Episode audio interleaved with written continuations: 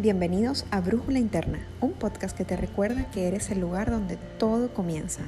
Yo soy Vanessa, psicólogo, mamá, emprendedora, pero sobre todas las cosas una apasionada del talento humano y de tu posibilidad de crear infinitas oportunidades de crecimiento. En cada episodio compartiremos con expertos en distintos temas que te harán reflexionar y te invitarán siempre a seguir tu brújula interna Gracias por compartir este espacio donde juntos creceremos. Espero que disfrutes tanto como yo el episodio de hoy.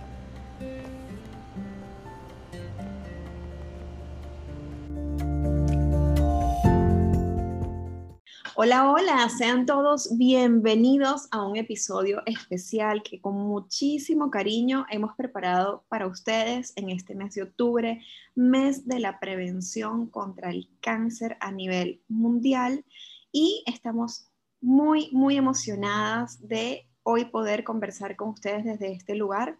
Quiero presentarles a mi invitada de hoy. Primero decirte, Maritza, Maritza Pino es mi invitada de hoy, que estoy muy honrada, muy agradecida de poder compartir este espacio contigo, porque cuando hice de alguna forma el plan de comunicaciones del podcast y pensé en el mes de octubre, este mes rosa al que Personalmente le tengo mucho cariño por lo que he aprendido de, la lucha contra el cáncer o, de o del baile con, el cáncer, por experiencia propia de mi familia.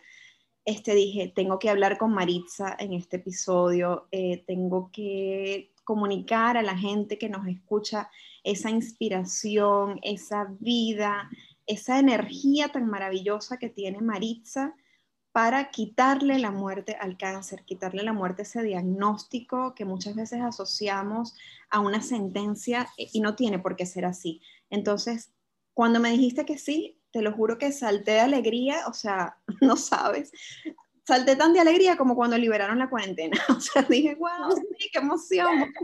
Voy a grabar con María este episodio, así que pues estoy súper agradecida. Quiero contarles, antes de, de darle la palabra a Mari, que Maritza es terapeuta neuroemocional y es health coach especialista en trofología y fermentación. Ustedes se preguntarán, ¿qué es eso de trofología? Bueno, Mari se los va a contar en este momento. Bienvenida, Mari, a este espacio. Gracias por estar aquí. Hola, Vane. Gracias, gracias, gracias, gracias por hacerme el honor de invitarme a tu podcast, por abrirme las puertas de tu comunidad. De verdad te lo agradezco muchísimo y gracias por apoyarme a seguir llevando este mensaje de conciencia de prevención para quitarle la muerte al cáncer, para que cada día agradezcamos que estamos vivos, sanos y saludables y sigamos de verdad adelante. Yo eh, les digo que de verdad me siento honrada, me siento feliz y una de las cosas que agradezco cada día es que estoy viva de que cada una de mis neuronas y mis células colaboraron conmigo para poder estar en este plano, estando con esta energía y esta fuerza. Y eso es lo que uno hace con las terapias neuroemocionales. Darle instrucciones precisas a tus células y a tus neuronas para que trabajen a tu favor.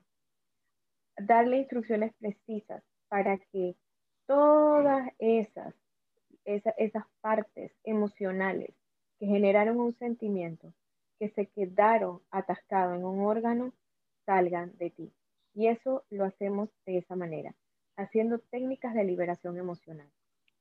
Trofología es la ingesta y combinación adecuada de los alimentos para prevenir y sanar enfermedades.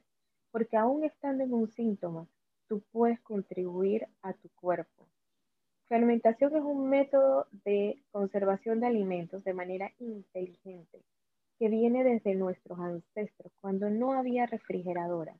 Y en este proceso de conservación ellos se dieron cuenta que nosotros podíamos obtener bacterias prebióticas, probióticas y enzimas digestivas que ayudaban a que nuestro terreno, a que nuestro cuerpo tuviera una mejor digestión, tuviera un mejor sistema nervioso, un mejor aumento del sistema inmunológico y a su vez que nosotros pudiéramos cuidar los órganos de nuestro cuerpo. Entonces, como tú ves, Vanessa, todo esto se integra y es lo que yo, lo, lo que yo siempre digo, en las emociones y en la alimentación está la clave de la prevención. Totalmente. eso es lo que, lo que yo hago. Y lo mejor de todo, mira qué maravilloso, qué maravilloso don tienes y qué, y qué maravillosa la vida en mostrarte cómo desde ese don pudiste gestionar tu propia sanación, que ya vamos a hablar de eso. Pero lo que más me gusta de lo que acabas de decir es que esas dos herramientas, que son la gestión de emociones y la nutrición, la combinación adecuada de los alimentos, están al alcance de todos.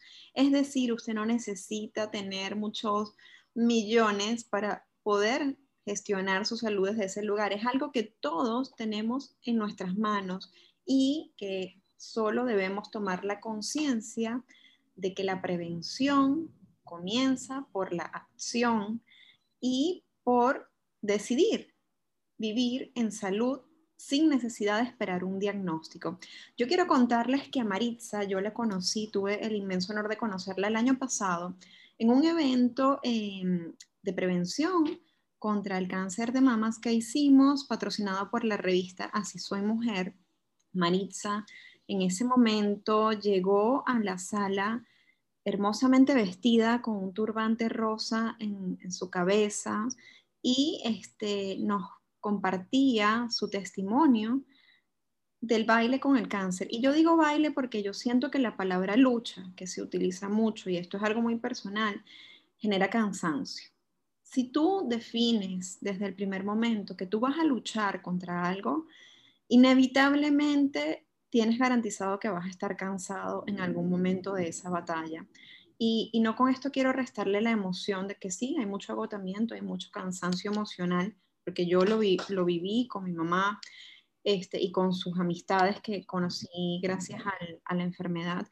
Pero eh, sí creo que si no lo designamos como una lucha de entrada, sino como un baile, como algo con lo que tenemos que, que vivir y ver cómo gestionarlo para sumar vida a la vida, es más fácil, siento yo, desde mi lugar. Quiero contarles también que, bueno, conocí a María Jean eh, ahora, ahora vamos a hablar un poquito del diagnóstico, Mari, cuando lo recibiste, pero me llenó de muchísima alegría leer hace un par de meses, creo, en tus redes, cuando comunicabas, estoy libre de cáncer, mis células están sanas. Yo lo celebré contigo, aun y cuando en ese momento no te llamé, yo, oye, me iluminé y dije, sí funciona. O sea, este mensaje que da Maritza de, de sanar, de prevenir desde lo que tenemos en las manos, sí funciona, Maritza, está viva, está sana y es un testimonio para las demás. Un testimonio que yo tengo el honor inmenso de tener hoy aquí. Entonces, bueno, Mari, cuéntame un poquito cómo fue ese camino de, conciencia, eh, cómo te sentiste o con qué te conectaste al momento que recibiste el diagnóstico y, cómo comenzaste a usar tus dones para sumarle vida a ese diagnóstico que, al que todos le suman muerte. Vale, cuando, cuando me dieron el diagnóstico, eh, uno pasa por muchos estados, uno, uno pasa por muchos estados de una montaña rusa. A mí me dio de todo, de todo cuando el médico me dijo, primero yo no le entendía al médico que él me estaba diciendo que yo tenía un diagnóstico de cáncer de mama. Hasta que como yo, 44 años, hasta que yo en un momento determinado, yo como que le digo, doctor, usted me está diciendo que yo tengo cáncer de mama. Es para estar clara, porque creo que no estoy comprendiendo. Y él me dice, sí, mija, tienes, tienes cáncer de mama. Bueno, en ese momento donde él me lo confirma, a mí me dio como de todo, se me bajó todo, me quería dar algo. Y yo le, le, pido un permiso para ir al baño. En lo que voy al baño, como que me, eh, eh, trato de, de, estabilizarme y al salir hay 10 pasos, un poquito menos, entre el baño y la puerta de la oficina del doctor. Y yo me paro en el medio y miro hacia arriba y le digo, ¿para qué? No hay nada que tú hagas que me va a hacer ponerme disgustada contigo. Así que dime el para qué, que yo estoy dispuesta a, a, a ir por él ahí comprendí que hay una pregunta muy importante que todos nos tenemos que hacer en algún punto. Y es, ¿te quieres curar? Porque de aquí parte, ¿qué estrategia tú vas a tomar? Y todas las respuestas son buenas. Me quiero curar, no me quiero curar, no lo sé. Y pueden haber muchas otras respuestas, pero estas son como las que uno sintetiza, ¿verdad? Y yo dije, si yo me quiero curar, si yo voy, si yo voy a apostar por curarme, la verdad me voy a comprometer y me voy a comprometer bien.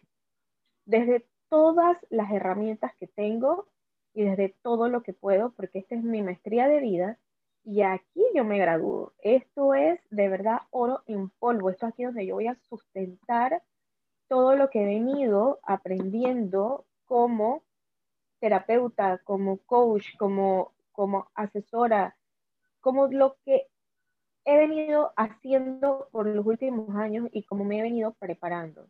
Entonces, la verdad que para que, que te digo que desde ahí empezó mi danza, como tú lo dices, yo sabía que había días que me iban a ser buenos y dije, me voy a vivir todas las etapas como vengan, hermosas, bellas, no tan bellas. Y esos días que no eran tan interesantes, yo decía, hoy es un día interesante, en lugar de convencerme de que era un mal día, en lugar de decirme me siento mal. Entonces yo empecé a hablarme, bonito, a hablarme distinto. Empecé a estudiar un proceso de introspección importantísima empecé muchísimo a analizar cuál era la deficiencia que estaba en mi cuerpo y qué era emocionalmente lo que me, veía, lo que, lo que me había llevado a ese diagnóstico.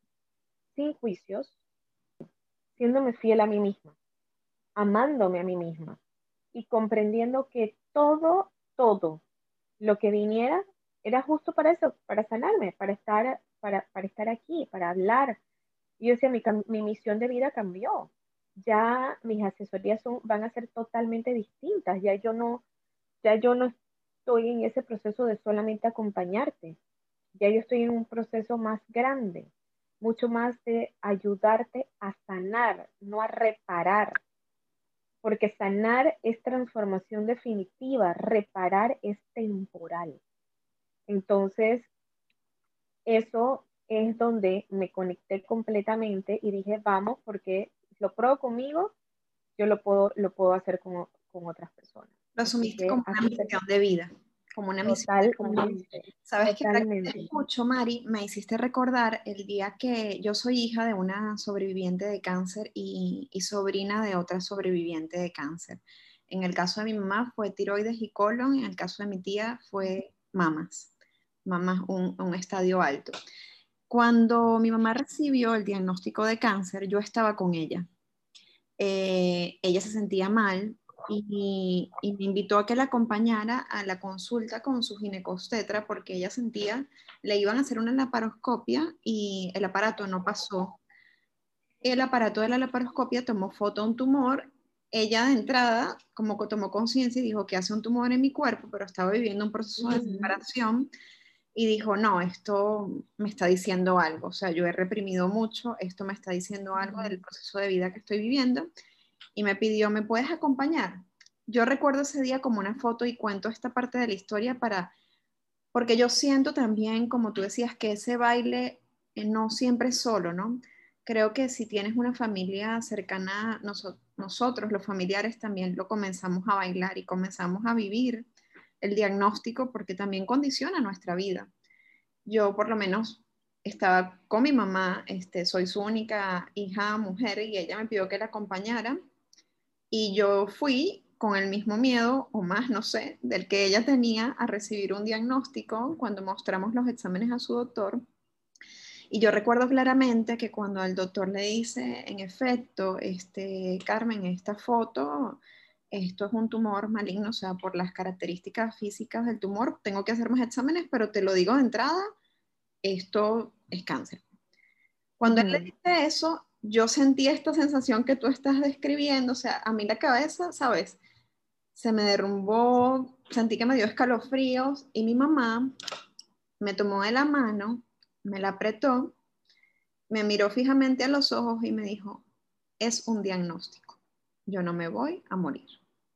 Es un, diagnóstico, es un diagnóstico, no es una definición de vida, es un diagnóstico, me dijo.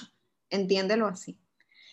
Y luego ella asumió su, desde ese momento, asumió esa, la enfermedad como lo que es, un diagnóstico, no un pronóstico, y un comunicado de vida que le decía, ¿para qué estás viviendo esto así como lo hiciste tú? Y ella hacía algo que a mí me llenaba de mucha admiración, y es que cada vez que iba a una quimio, ella se arreglaba muy bonita. O sea, curiosamente, mucha gente que se pone pijama, ¿sabes? Porque yo lo viví con ella y veía que mucha gente llegaba en pijama. Ella se arreglaba muy Yo llegaba bella, yo llegaba bella porque era mi date con mi elixir de la salud y la sanación. Exacto. Bella, bella, fashion, maquillada, arreglada, espectacular, porque mira mi date conmigo para sanar que sí, me, conecto con tu mamá total. Le decía, un día le dije, mamá, ¿y tú es que vas a una fiesta? que te estás arreglando tanto? Y entonces ella me dice, sí, sí voy a una fiesta, voy a una fiesta con la vida, porque cada quimioterapia que recibo me acerca a mi sanación. Y creo que esa actitud, te digo, la vi solo en el 5% de las pacientes que recibían quimio con mi mamá. Y ese 5% creo que todas fueron sobrevivientes. Y esto los comento en este podcast porque yo sé que muchas personas que quizás estén en este momento bailando con el diagnóstico se inundan de miedos. No quiero quitarle la importancia a la enfermedad, pero sí quiero decirles que la actitud con la que ustedes asuman esto es trascendental porque esa actitud le está comunicando a su cerebro y por consiguiente a su cuerpo que ustedes están allí para sanarse, que ustedes no están allí buscando una oportunidad, ustedes están allí convencidas de que están sanando y eso es fundamental. Eh, creo que tú lo compartes conmigo, ¿verdad? Un poco por lo que... Total, total. Mira, te quiero contar algo y ahora que, que tú lo mencionas me acabo de acordar. La primera vez que yo llegué a la cita con mi oncólogo, habían como unas 15 personas en la sala con diferentes doctores, que iban a, cita con diferentes doctores. Y yo me acuerdo que había un, que yo vi distintos tipos de grupos de personas. Vi personas que estaban vestidas en una pijama prácticamente. Habían otras que eran como unas batas totales. Había de todo un poco. Y te puedo decir que cuando yo miré la sala, yo dije, no me quiero ver así, no me quiero ver así, y todo lo que yo no quería era esa energía de esas personas que estaban prácticamente, o sea, regadas en la silla. Era una actitud totalmente de derrota. Y con esto yo te lo voy a decir y, y lo voy a hablar desde el punto de vista de paciente, porque aquí sí lo puedo decir yo. El día que yo me regaba, así, no puedo, no puedo, no puedo, créemelo que ese día los síntomas se apoderaban de mí. Los síntomas se apoderaban de mí, que era no hagas nada. Entonces, en cambio, yo me daba cuenta que el día en que yo me vestía, me organizaba y me arreglaba, así sea para quedarme en mi casa, los síntomas bajaban. Y yo estaba con otra actitud. Entonces, eso empezó a determinar cosas muy importantes. Los exámenes médicos cambiaban entre un estado y el otro estado. Mira, impresionante Vanessa. Yo cuando yo veía mis exámenes médicos en el momento donde esos ciclos donde yo había estado caída, alicaída, versus los exámenes cuando yo estaba con otra actitud, cambiaban. Bajaban un punto, dos puntos, subían dos o tres puntos. Y yo decía, ¿what? No, no, no, no, no, espérate. Estos puntos cada vez que bajan van en mi contra. Pues yo le voy a ganar la partida. Lo siento en el alma.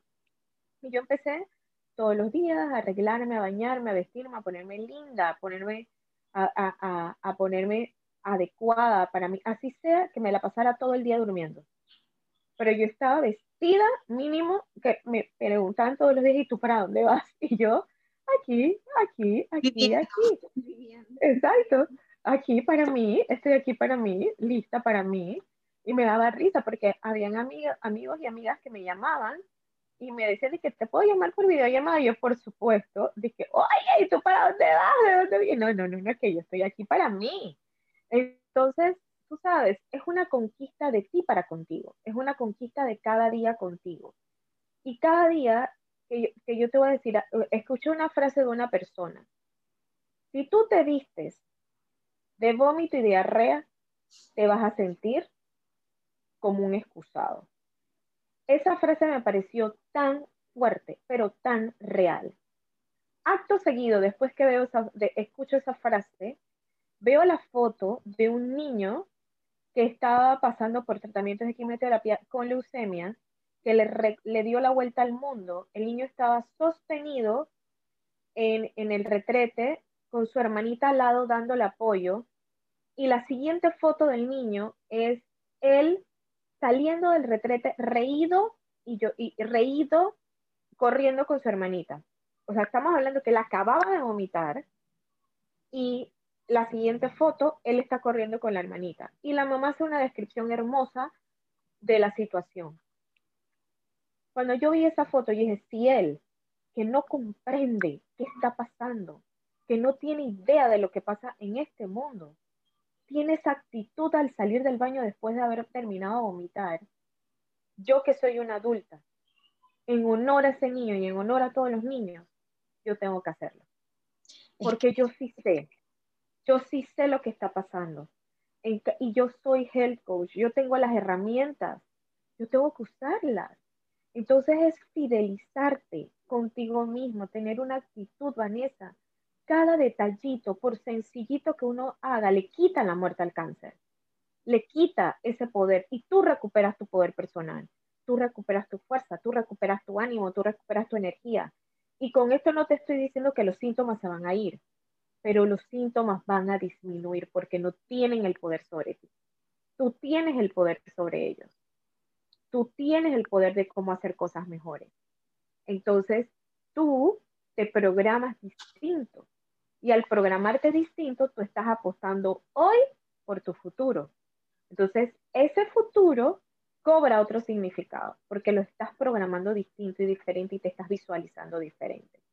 Y esos son los detalles, Vanessa, que uno le va ganando a la batalla cada día, sumado con alimentación, porque hay una diferencia en alimentarse para sanar y alimentarse para estar saludable.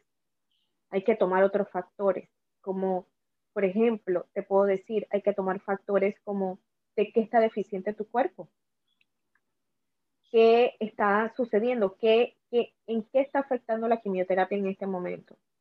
Todos esos son factores que uno va haciendo cambios en el momento y todo lo determinan tus exámenes médicos.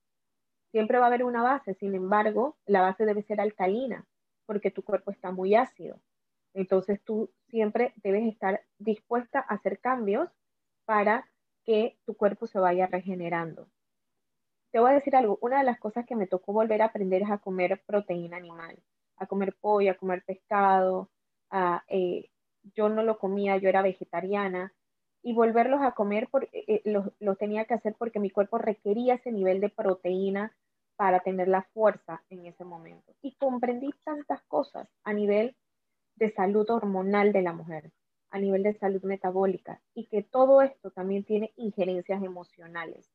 Entonces, todo lo que tú puedas hacer por tu cuerpo, hidratarlo en un nivel de hidratación alto, tu cuerpo tiene mucho más posibilidades de botar las toxinas que están llegando a él, porque tu riñón, tu hígado y tus órganos excretores no se ven afectados, porque tú tienes una alta hidratación y con agua de buena calidad. Si tú, por ejemplo, tienes náuseas, la, el agua, los copitos de hielo te van a ayudar a que esas náuseas bajen. Ponerle algo, algo cítrico, algo que tenga un olor, que te cambie ese, e, ese olor, ese sistema límbico que se activa hacia el ánimo, hacia la energía, va a cambiar todo. La manera en la que descansa es diferente, porque tu cuerpo requiere más horas de sueño para regenerarse, necesita más melatonina para activarse y que, y que te regeneres y estés mejor para que el día siguiente tengas mucho más fuerzas y rendir. La manera en que te hablas, que te comunicas contigo, que le das instrucciones a tus células. Eso, Vanessa, es importante. Porque no es lo mismo decir me siento bien a decir me siento bien. Cambia voz, tono, actitud. Porque te estás convenciendo de lo que es y de lo que quieres. Te lo crees. Eso es lo que tú quieres. Sí, te lo yo, crees. Yo siempre, este podcast se titula Brújula Interna, un poco para compartírtelo, Mari, porque yo soy una convencida de que somos el lugar donde todo comienza. Y Total. una forma en este espacio, lo que yo busco es que ustedes puedan encontrar en su propia conciencia esa, mm, esa voz que les orienta hacia dónde ir, hacia dónde quieres ir, porque si tú no te compras eso, si tú no te compras el mensaje, no puedes esperar que los medicamentos, que la quimioterapia, que la radioterapia, que la alimentación, que tu entorno lo respalde, o sea, porque el primer momento en que tú te sanas o en que comienzas a sanar es cuando tú decides que eso es lo que tú quieres. Me encantó cuando tú dijiste, cuando recibiste el diagnóstico, que tú dijiste, ¿para qué? Cuando mi mamá lo recibió, que me dijo, voy a, voy a vivir, voy a vivir, es un diagnóstico, no define mi vida, voy a vivir. Esa convicción, esa, esa, mm, esa amarrarse a la vida y desde ese lugar entonces gestionarlo todo, es necesario para poder sanar. En defensa de las emociones, yo debo decir que naturalmente si tú sientes miedo, si sientes tristeza, todas son emociones válidas. Con este Buenísimas. Sí, y buenísimas. Con este mensaje, Maritza y yo no queremos decirte que no te permita sentir, ojo, si hay un día que en verdad tú no, estar en pijama, en cama y descansando, hazlo porque es lo que te pide tu cuerpo y tu ser. Y eso es válido. Las emociones no son buenas o malas, son mensajeras. Es que algo muy importante que, que no debemos olvidar jamás va es que cada emoción nos lleva a un sentimiento y ese sentimiento nos lleva a una transformación. Y eso es por lo que nosotros debemos apostar. Eh, hay días que tú vas a querer sentirte víctima o vas a querer sentirte triste o vas a querer sentirte enojado y todo eso es válido. Lo importante es que tú estés consciente que es algo tuyo. Y lo importante es que ese grupo de apoyo que tú estás teniendo a tu alrededor no lo contamines. Te voy a decir algo que, es muy importante. Hay que agradecer a todas las personas que están a tu alrededor, sobre todo ustedes los familiares, porque uno ve al paciente, pero detrás de uno hay un equipo de gente apoyando y, creando support, como se dice en inglés. Es un, eh, son gestionadores de que uno, de que uno tenga esas ganas y esa energía. Yo te digo algo, eh, cuando llamaban a mi casa y preguntaban, le preguntaban a mi mamá, ¿y cómo está ella? ¿Cómo le está tomando? Mi, mamá decía, ella, eso ni le importa, ella parecía que no tuviera nada, ahí estaba lo más bien. Y yo veía la tranquilidad de mi mamá, la alegría de mi mamá, y yo decía, wow, le quité un peso encima le quito un peso encima, o sea, le estoy quitando estrés innecesario a ella y a mi papá, que son personas mayores.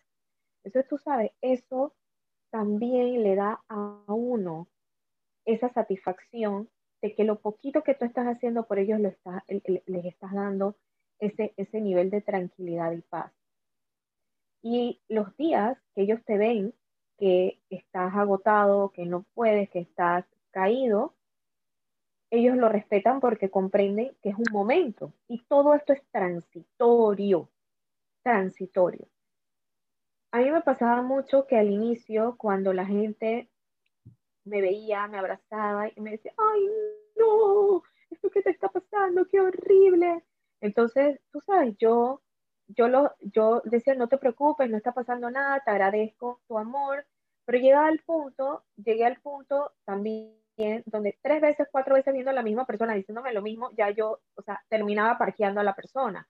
Entonces yo decía, parqueo en panameño, vamos a traducirlo. Que parqueo, que, parqueo, parqueo panameño es poniéndole un alto, es poniéndole un alto. Entonces, entonces yo decía, pero ahí no, o sea, tampoco puedo estar de agresiva con todo el mundo porque ellos, ellos me están expresando la manera de su amor como ellos saben expresar el amor a la tragedia. Porque ellos me están hablando de su propio miedo interno. Ellos están afectados por la noticia. Entonces yo empecé a aplicar mi fórmula 90-10. hay un 100% de la persona, todos somos un, somos un 100%, hay un 90% que es todo lo maravilloso que tú eres, todas las cualidades espectaculares por las cuales yo estoy a tu lado y tú estás a mi lado. Pero hay un 10% que no me va a gustar nunca. Y que a ti tampoco te va a gustar de mí. Sin embargo, por mi 10% que yo estoy viviendo ahorita mismo, y, que me mostraste un 10 por, tu 10% que yo no puedo lidiar ahorita, yo no puedo deshonrar y yo no puedo invalidar tu 90%. Yo tengo que honrar y valorar ese 90% y voy a dar un paso al lado, mientras yo tenga la fuerza para después, después volver a lidiar con tu 10%. Y comunica, uno se comunica con las personas, les habla claro, les dice la verdad. Y mira que yo he aprendido tanto, Vanessa, a validar esto, porque hay momentos en que tú dices, yo, y yo, yo le pregunto a la persona, ¿quieres, ¿quieres que te apoyen algo? Me dicen, no, no tengo ni ganas de hablar. Eh, eh, ahorita mismo no puedo ni hablar contigo, ni lidiar contigo, ni nada contigo. Me parece valiosísimo. Que no es una ofensa personal, es su estado y es mi estado. Y eso es amor propio, eso es validación, eso es honrar a la persona. No es que no me quiera, lo que pasa es que tenemos otras costumbres de validación, de amor, entonces queremos que hay que estar ahí aguantando, aguantando, aguantando. Eso es apego y maltrato. Son dos cosas muy diferentes. Muy diferentes a lo que estamos queriendo. Regenerar, que es a relaciones sanas. Eso. Y ustedes, los familiares, los terapeutas, los médicos, los enfermeros, los, eh, toda, la, toda la gente que está detrás de ti, se merece esa actitud, se merece que, que tú estés cuidada y también estés bien. Son momentos importantes que hay que validar. Y saber, que, que, cuando comunicamos algo como personas, en este caso y en todos los casos del mundo, lo hacemos desde lo que tenemos dentro nosotros. O sea, a veces nosotros recibimos las palabras de los demás como algo que nos pertenece. Por ejemplo, recibes una crítica, un juicio, incluso un diagnóstico, una etiqueta como algo que te define. No es así, no es así, es una opinión, una etiqueta que de alguna forma tú puedes decidir si la compras o no. El cáncer es un diagnóstico, no es muerte, no es, no es un pronóstico. No es un pronóstico, pero muchas veces como en nuestras mentes hemos asociado el cáncer con el concepto de muerte o una vulnerabilidad extrema, cuando nos dan o nos venden la etiqueta, nos compramos el paquete completo. Entonces hay que tener mucho cuidado con esto, hay que tener este, la conciencia de saber que dentro de esa etiqueta, esa opinión que recibo del otro, esa crítica, el gran porcentaje, como tú bien expresabas, le pertenece más a la forma de ver la vida de la otra persona que a mí. Total. Mi forma de ver la vida es conectada a la vida, a la sanación, a la salud.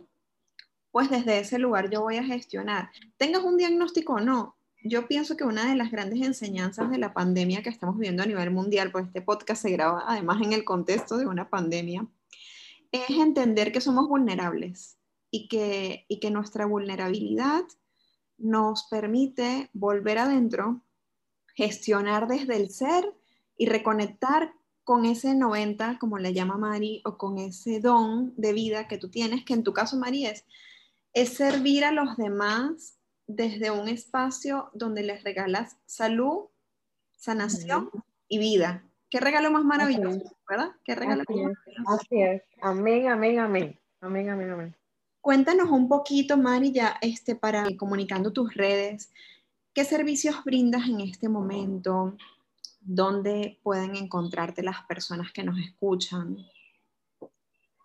Claro que sí. Me pueden encontrar en arroba Maritza Pino G, arroba my-healing-cuisine. Yo brindo servicios, como, como les comenté, de acompañamiento. Yo soy terapeuta neuroemocional. Vamos a trabajar estas emociones y vamos a trabajar todos esos síntomas que están alojados en un órgano, conectando tu cerebro con tu corazón y con, tus intestinos. Esa es la triada que vamos a trabajar. En la manera en que nosotros podamos hacer terapias con digitopuntura, terapias con transformación de esas emociones y liberación de esas emociones, te voy a poder ayudar a que cada síntoma, cada diagnóstico sea de una manera distinta y diferente para ti. En las asesorías alimenticias, que esto es un combo, el que viene por asesorías alimenticias se lleva las terapias, el que viene por terapia se lleva la asesoría alimenticia, siempre, siempre va a ser así. Te, te ayudo y te acompaño para gestionar que tu alimentación sea para sanar. Porque estamos trabajando con diagnósticos, estamos trabajando con síntomas. Y eso es lo que tenemos que buscar. ¿Cuál es la deficiencia del cuerpo?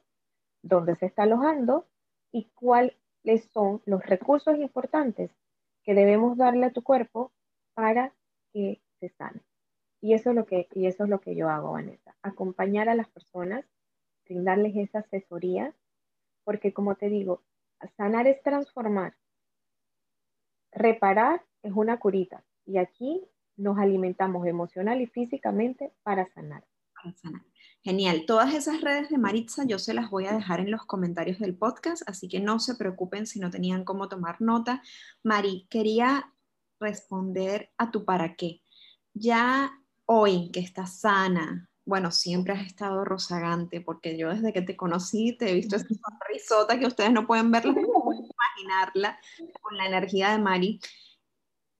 ¿Cuál es tu para qué? ¿Puedes responder esa pregunta hoy? Por supuesto, por supuesto, por supuesto. Ayudar a las personas a estar vivas, sanas y saludables y agradecer por poderlo hacer. Ese es mi para qué. Qué belleza, qué belleza. Con ese, bueno, yo creo que qué mejor despedida que ese mensaje. Eso es un mensaje maravilloso. Eh, entiendo que tus servicios no son solamente si ya tienen el diagnóstico. Cualquier persona que requiera asesoría a nivel de combinación de alimentos y nutrición para sanar, pues, de verdad, Mari. Con mucho gusto los puedo atender. Genial, Mari. Cuéntame algo. ¿Cuál sería tu mensaje para esas personas que nos escuchan, tienen familiares bailando con esta enfermedad en este momento, ¿cuál sería mm, tu mensaje de cierre para ellos? Les puedo decir que un diagnóstico no es un pronóstico. El pronóstico lo hacemos nosotros si tomamos responsabilidad de nosotros mismos y de lo que va pasando. Define tu objetivo. ¿Te quieres curar? ¿No te quieres curar? Aún no lo sabes. Cuando tengas definido lo que quieres lograr, asegúrate, asegúrate que te eres fiel a ti mismo, que te comprometes a la decisión que tomes. En el camino puedes cambiar totalmente. Sin embargo, eres tú el que decides cómo lo vas a lograr. Un diagnóstico no es un pronóstico. Sé que parezco disco rayado, pero la razón es que el pronóstico lo logras tú. Y de esta manera es que podemos estar vivos, sanos y saludables y quitarle la muerte al cáncer. Todo se puede, todo se puede lograr, porque aún estando dentro del síntoma, podemos crear prevención. Así es, se los dice una sobreviviente y una enamorada de la vida, porque cuando, Total. lo van a ver, yo los invito a ver la, la foto que ilustra este podcast para que ustedes vean esa sonrisa. Yo creo que esa sonrisa cada vez que yo he visto a Maritza se la he visto en la cara, independientemente del diagnóstico, siempre has tenido esa sonrisa maravillosa. Yo te lo agradezco mucho. Te agradezco tu, misión de vida, eh, te agradezco compartir con nosotros este espacio y los invito a todos a conectarse a las redes de Maritza, tengan un diagnóstico en familia o no, tengan un diagnóstico en sus vidas o no, porque tengan la certeza de que todos sus contenidos les van a sumar bienestar, alegría y vida. Muchas gracias por acompañarnos en este episodio. Por mi parte, pueden encontrarme en arroba Montilla F con temas de psicología, migración, maternidad e inclusión. Y si quieren conocer mi firma de accesorios con propósito, acérquense entonces a arroba Vanessa Ferrer Store o www.vanessaferrerstore, donde también encuentran mi blog. Muchas gracias, Mari, por acompañarnos. Te mando un abrazo lleno de vida, de alegría, de agradecimiento y deseando verte pronto. Claro que sí. Gracias a ti, te mando un beso y un abrazo. Gracias por este espacio y a todos los que nos escuchan. Besos y abrazos. Muchísimas gracias.